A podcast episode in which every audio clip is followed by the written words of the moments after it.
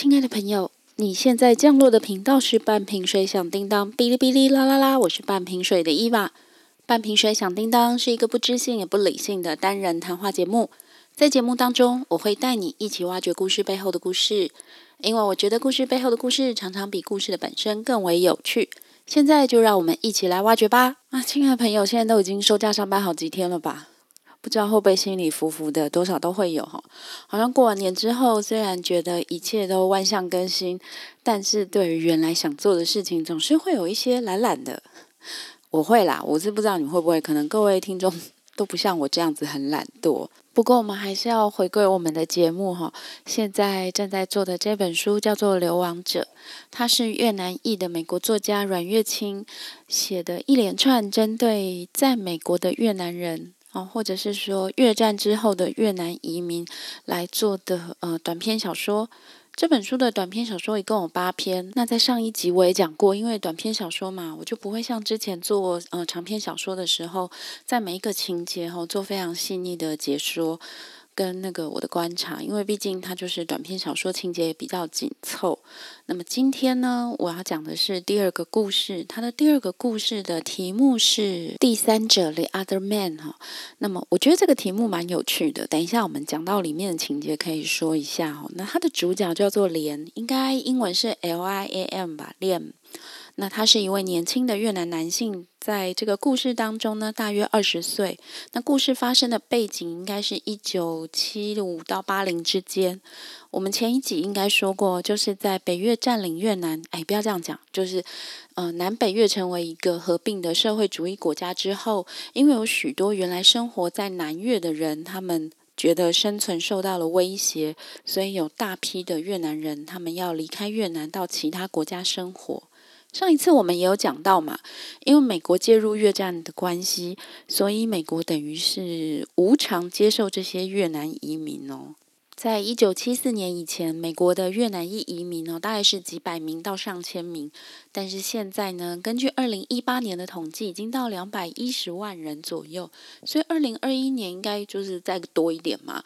它占美国总人口的比例大约是零点七到零点八趴。你听起来这个数字不会很高，可是你要想越南裔哦，越南人他们其实是一个单一国家的民族哦。以单一国家的移民数来说。它算是相当惊人的，更不要说它跟之前就是这么呃几百人的这个数量的变化。那当然变因就是我们前面讲的嘛，就是越战。那这些移民呢，大多都是经由各式各样的撤离方式。我们说过前面有船民，就第一集的时候我们讲过越南船民，他们可能乘船到其他的呃亚洲国家，然后再转送到美军基地。美国当时在嗯亚洲的关岛，菲律宾。以及在他们自己的加州都有设这一些关卡，哦，你可以说是营地，也可以说是关卡。他们在那边进行一些背景的检查，预防你不是越共哦，不是间谍。然后呢，当你通过这些检查之后呢，他就会让你去美国展开新的生活。那么这个主角连呢很有趣，他是经由一个赞助者计划到达美国的。在难民的状况来说，赞助者计划或者是所谓的赞助者 （sponsorship） 其实扮演了相当重要的角色。在早期，就是二战刚结束的时候，也会有一些可能他想要离开他原本国家的人，可能因为政治或者是宗教的迫害，他必须要离开原来的国家。哈，那么一开始的赞助者计划呢，多半都是由宗教机构来执行的，他们可能是某个教堂、某个教会，他认养一个家庭、两个家庭。那么，当然，在印度支那难民危机的时候，除了美国，嗯，还有加拿大，还有其他的西方国家，都有伸出这样的援手，就是他允许个人以及家庭，或者是教会赞助另外的呃家庭、个人。当然，许多赞助者计划哦，他一开始真的跟宗教有关，因为。在一九八零年代之前，你可以想象那个冷战的时候，就是分成所谓的民主国家跟共产国家嘛。共产国家本来对于宗教管制的就很严格，所以许多人他的确会因为宗教遭受到迫害。那么当然也有像越南这样的情况，它不单单是因为宗教的关系而已，它还有因为地缘关系，或者是呃经济生活。也就是说，在当时的南越，它就是一个资本主义国家；那北越呢是共产国家，所以北越呃合并南越之后，许多原来生活在南越的人，他的资产就会受到威胁。那当然，他的人身安全也会受到威胁。这个我们以后有机会可以再讲到。所以当时呢，在呃收留越南难民这一件事情上，美国也开放了许多的个人作为赞助者。赞助者计划目前仍然在世界上的很多角落运行，尤其是欧洲，因为我们知道，随着时空的改变，现在可能没有从亚洲来的难民，或者说没有这么多从亚洲来的难民，但是也有许多中东的国家因为战乱，他们的人还是一直逃离他们的国家嘛。就像前一阵子常常出现在呃大众媒体里面的叙利亚，那么欧洲呢，仍然在执行这样的赞助者计划。在加拿大，我记得也有，美国有没有？我不是很确定。总之，这个赞助者计划就是有点像是，我如果比喻的不对，请你们不要怪我。就是我觉得有点像世界展望会，不是都会提供我们去认养一些，呃，在第三世界国家的孩子吗？我觉得赞助者计划某一部分是类似这样的，只是。你要赞助一个家庭、一个个人离开他的原生的国家，到你的国家来生存，你所要付出的相对是更多的。况且你还必须帮他做一些财务与生活上的担保。听起来赞助者计划有没有很梦幻？对我们来说可能很遥远哦，因为我们不会认为我们自己是一个会变成难民的国家，对吧？但相对啊，台湾也并不是一个可以提供难民这种赞助者法案、赞助者行动的国家。嗯，不知道大家知不知道，台湾其实是没有难民法的。难民法的议题呀，在前一阵子有许多香港人想要来台湾的时候，曾经引起过讨论，但是每一次都不了了之。吼，我们会没有难民法，当然跟我们的宪政体制，就是我们的国号啊、国土范围这些等等，是有一个很大的关系。另外就是。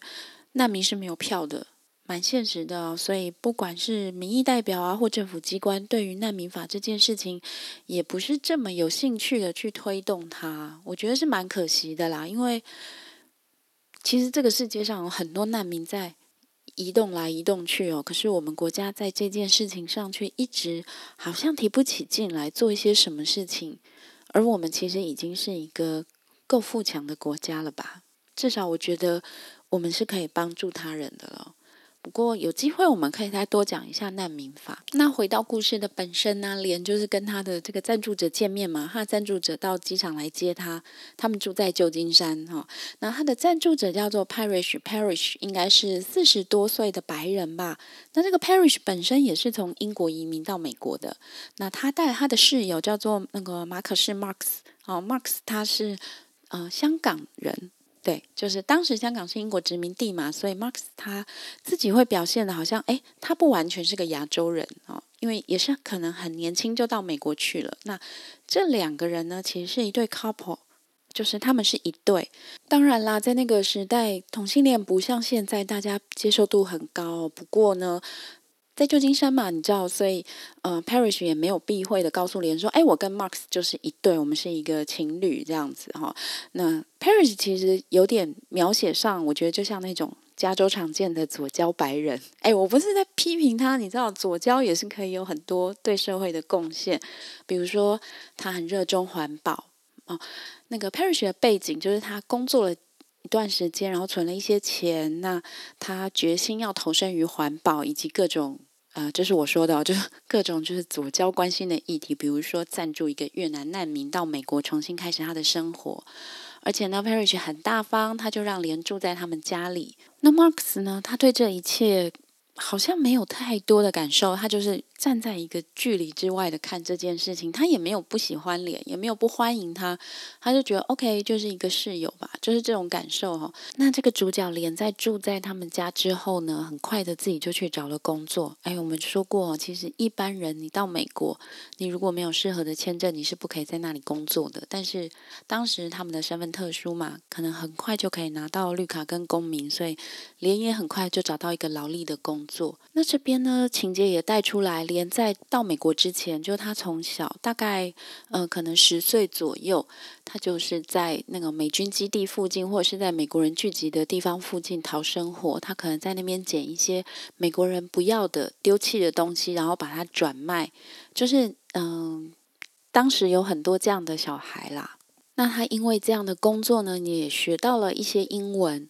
书里面是记载说，他学的英文足够他理解外国新闻讲的话。因为当时哈，我们前面应该讲过，在越南就是北越真正攻入西贡总统府，就现在的胡志明市的总统府之前呢，许多越南人是不相信美军会输的。但是连在那之前，他就知道了，因为他会英文，他可以理解一些呃美国人他们之间交谈的话。哎，你有没有发现，在这个情节里面，他就是 the other man。他在越南，他的确也是越南人，可是呢，他一直在美军的附近讨生活。然后他靠着美国人没有在注意他，他听到了这些讯息。然后在 Parish 跟 Marks 的家里呢，连也是一个 the other man。因为第一个，他的英文虽然可以听可以说，但显然是没有办法到生存这么流利的方式哈。所以呢。大多数时间，他就是看着他们两个在交谈，在过生活。他们可能对于很多议题呀，好生活上的各种琐事，两个人都会有很多激烈的讨论。我们知道嘛，就一对伴侣哦，不管你是夫妻，你是情侣，生活大小事一定有很多值得讨论的哦。就两个人会常常讲话吧，多少都会吧。那在这个场景之中呢，莲真的就是一个局外人，真的就是一个 the other man。不管这一对情侣是。聊天还是吵架，他其实都插不上嘴。那情节很快的走到 Parish，他要去参加一个那种环保会议，你知道，就类似高峰会吧，啊，很多人去参加的那一种。那 Mark 对这个是没有兴趣的。在这个家里呢，就剩下 Mark 跟莲两个人。那 Mark 就开始跟莲讲一些自己的呃过去。他是香港人嘛，然后现在跟着同性情人一起住在旧金山。可是他对于他的情人有兴趣的这些议题呢，Mark 本身是没有这么大的兴趣的。然后呢，因为他同性恋的身份也被他自己的家庭所摒弃，是没有到切除金元这个状况啦。但是你知道吗？在东方家庭听到这种事情就是很崩溃。我觉得情节走到这里啊，Marks 跟莲两个人突然有一种共鸣了。莲仿佛没有这么第三者了，没有这么是一个旁观者了。为什么呢？因为莲是自己离开越南的。我们说他离开家里，就是在美军的附近讨生活。然后呢，他离开越南，他逃上一条船，然后被美军救起来，然后再送到了美国来，找到了赞助人。他是离开他的父母，离开他的家庭的，他也是一个人。这个时候，他们两个人仿佛就有一些共鸣了，因为连并不知道自己的家人现在发生了什么样的事情。他是唯一一个离开家的人，当然他也有写信回家啦，不过。当时呢，他并没有接到家里给他的什么回应，但是马上呢，连就接到自己家人写给他的信了。哎，如果你跟你的家人都没有来往很久了，你也不知道他们发生什么事，然后你自己到了一个你连话都说不好的国外哦，就是你想象你到一个你无法正确表达意见、无法参与讨论、没有办法进入那个生活的那个国家，你接到家人的信，你会想要赶快打开吗？我们在正常情况下会吧，会想知道家里发生什么事啊？因为我们在国外是如此的无助哦，是一个外人。家信、家书是我们唯一可以连接起我们跟家人或跟这个世界连接的一个方式。但是在这个时候，连他有一点却步，他反而不愿意打开它，然后他去做了一些比较疯狂的事情。那我一开始也不能够理解啊，觉得说为什么他不想要去拆开这封信呢？毕竟这几乎是他跟他原来的世界唯一的连接了。如果我们到了一个新的地方，不是会很想赶快知道家里发生什么事吗？但是他打开信之后，就是看完这封信，我就可以理解为什么他不想要开这封信了。因为呢，他爸爸在里面用非常乐观的语气跟他说话。他爸爸就说：“啊，你的叔叔啊，你的堂兄弟啊，都已经去当兵了，国家让他们去当兵。然后呢，他们的房子也献给政府了。那现在呢，我们都住在一起，住在原来的房子里。”那么你在那个比西贡更堕落的美国，你还是要用一个正确的方式生活。他整封信都用非常非常乐观的语气在写这些我看起来觉得毛骨悚然的事实啊！你听我这样讲完，你有没有觉得很毛骨悚然？多少会有吧？被强制去当兵，你觉得是什么样的情况呢？我们不要说是劳改营好了，我们就说被强制征兵好了。本来只是普通的农民，突然就变成了军人，然后接受了严格的军事管理，你觉得这样对吗？然后本来是家里的房子、家里的土地，突然就变成国家的了，你觉得这样对吗？这会是出于个人意愿吗？很显然，绝对不是嘛。但是为什么他的父亲要这样写呢？因为当时所有的信件进出越南，一定都是要被检查的。这种审查制度。在目前世界上仍然有很多国家在进行，只是他可能不一定是只检查你的信件，因为现在写信的人少了，他可能会检查网络。言论审查一直都是很有争议性的话题。我相信我在这边讲的时候，也有些人会认为国家审查没有什么不对，因为你可能会做危害国家的事情，没有错。所以这个分寸非常难拿捏。我们要如何顾虑人的隐私、人的思想，但是要维护国家的安全，本来就不是一件很容易执行的事。也就是因为这样，才会一直有许多的争议，不是吗？但是我比较想说的是一种对思想的监控。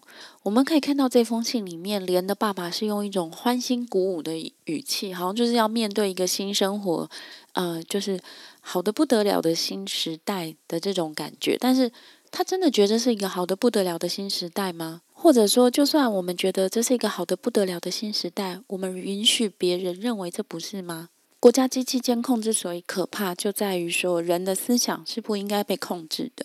但是国家机器总是希望用这样的方式去让人民都想一样的事情，都做一样的表情，都说一样的话。我认为所有的人都讲一样的话，做一样的表情，然后都说我们最幸福的话，大家应该很容易想到这是什么样的国家吧？对，就是北韩，北韩就是我们最幸福的这样的一个国家哈。审查你的思想，审查你的言论，让你心生恐惧，的确是一个，嗯，我们也不要说集权了，就是一个高压政权最有效率的统治方式。现在仍然有许多国家用这样的方式，只是我想要表达是，我觉得这样是不对的。任何前置你思想的作为，它都有问题。你会说，哎，可是思想不会有错吗？思想会有不周延的地方，但是思想本身并不是一种罪。你把不该做的事情哦变成行为才是罪。那这个不该做的事情也有很多层次嘛，比如说你不可以因为意淫一个女生，你就在路上把她强暴，这是不对的。或者是说我不可以因为我很喜欢呃某一间豪宅，就自己搬进去住。对啊，这个就是你把思想变成行动了嘛？那当然。当然，你就侵犯到其他人的权利，你就犯了罪。但如果说我今天只是不喜欢国家对我做的某些事呢？难道我不能够不喜欢吗？不喜欢也是一种人权呐。而且不喜欢，如果只是存在于我的思想里，或者是存在于我的语言里，真的很糟糕吗？团结真的这么重要吗？以上这些 murmur 都是我看完他的家信之后的感觉，我觉得有点可怕了。那么对于莲来说，我说小说这个角色的莲来说，看完这封家信，他应该更加确定他已经是家庭里的 the other man 了，就是他是他家庭的局外人了。这是一个很难的灵魂抉择，诶，我想问一下各位听众，如果是你。你愿意去一个新的国家吗？我的当然不是说现在，我说假使你遇到像连这样的状况，你的国家，你所生长的地方可能要变成你不认识的样子，你的财产可能会受到威胁，然后呢，你有一个机会可以去一个新的国家生长，但是你在那个新的国家。你的语言要重新学习，你也要重新建立人际关系。你跟你原来的家人必须要保持非常遥远，甚至可能再也不能见面的距离。你愿意吗？有的时候我们身不由己，但是如果可以选择，你会怎么选择呢？这本小说还有一些有趣的地方啦。我说这一篇就是，呃。连他的英文当然就是比较不是那么好，所以在这一篇里面常常会用很多谐音梗。不过我看是中译本啦，所以谐音梗它在翻译上没有翻的那么到位。不过从中文里面是可以想象，他是在模拟一个呃，就是像连这样子。英文没有非常流利的外国人，他在美国生活的一个状况，同时也是用这样的方式去衬托，连真的是一个第三者，一个 the other man。无论是对于他的家庭，还是赞助他的这对 couple，还是说他未来要生存的美国，他在他的环境里面就一直是一个 the other man。这有一点悲催，但是因为短片嘛，他就收在这边。对我来说，我会认为这是最艰难的状况。我们有后见之明，都知道接下来等着连的应该不是这么多不愉快、悲惨的事情，只是在这一篇小说收在一个好像你什么也不是，你不属于任何地方的状况。今天这篇有点悲催哦，不过所有在描写。一个流亡者，或者是一个这样子仓促离开自己国家到新国家去寻求庇护的这个过程的小说，大概都不是非常愉快吧？因为这都是艰辛的过程，有点像你把一棵树连根拔起，再种到其他地方，那个磨合的过程总是特别的痛苦，或者是说。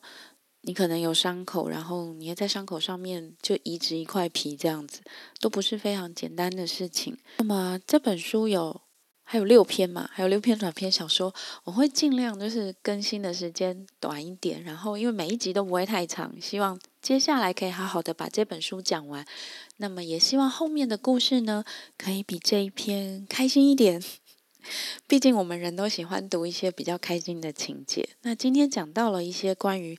思想审查哦，或者是国家机器的部分，如果有听友你有不一样的意见，也欢迎你可以到 Instagram 或 Facebook 找半瓶水响叮当来跟我讨论，或你直接在那个 show note 下方留言也可以，都可以的，我都会读得到。那么非常感谢今天的收听，那今天呢我们就说在这边，祝你有愉快的一周，拜拜。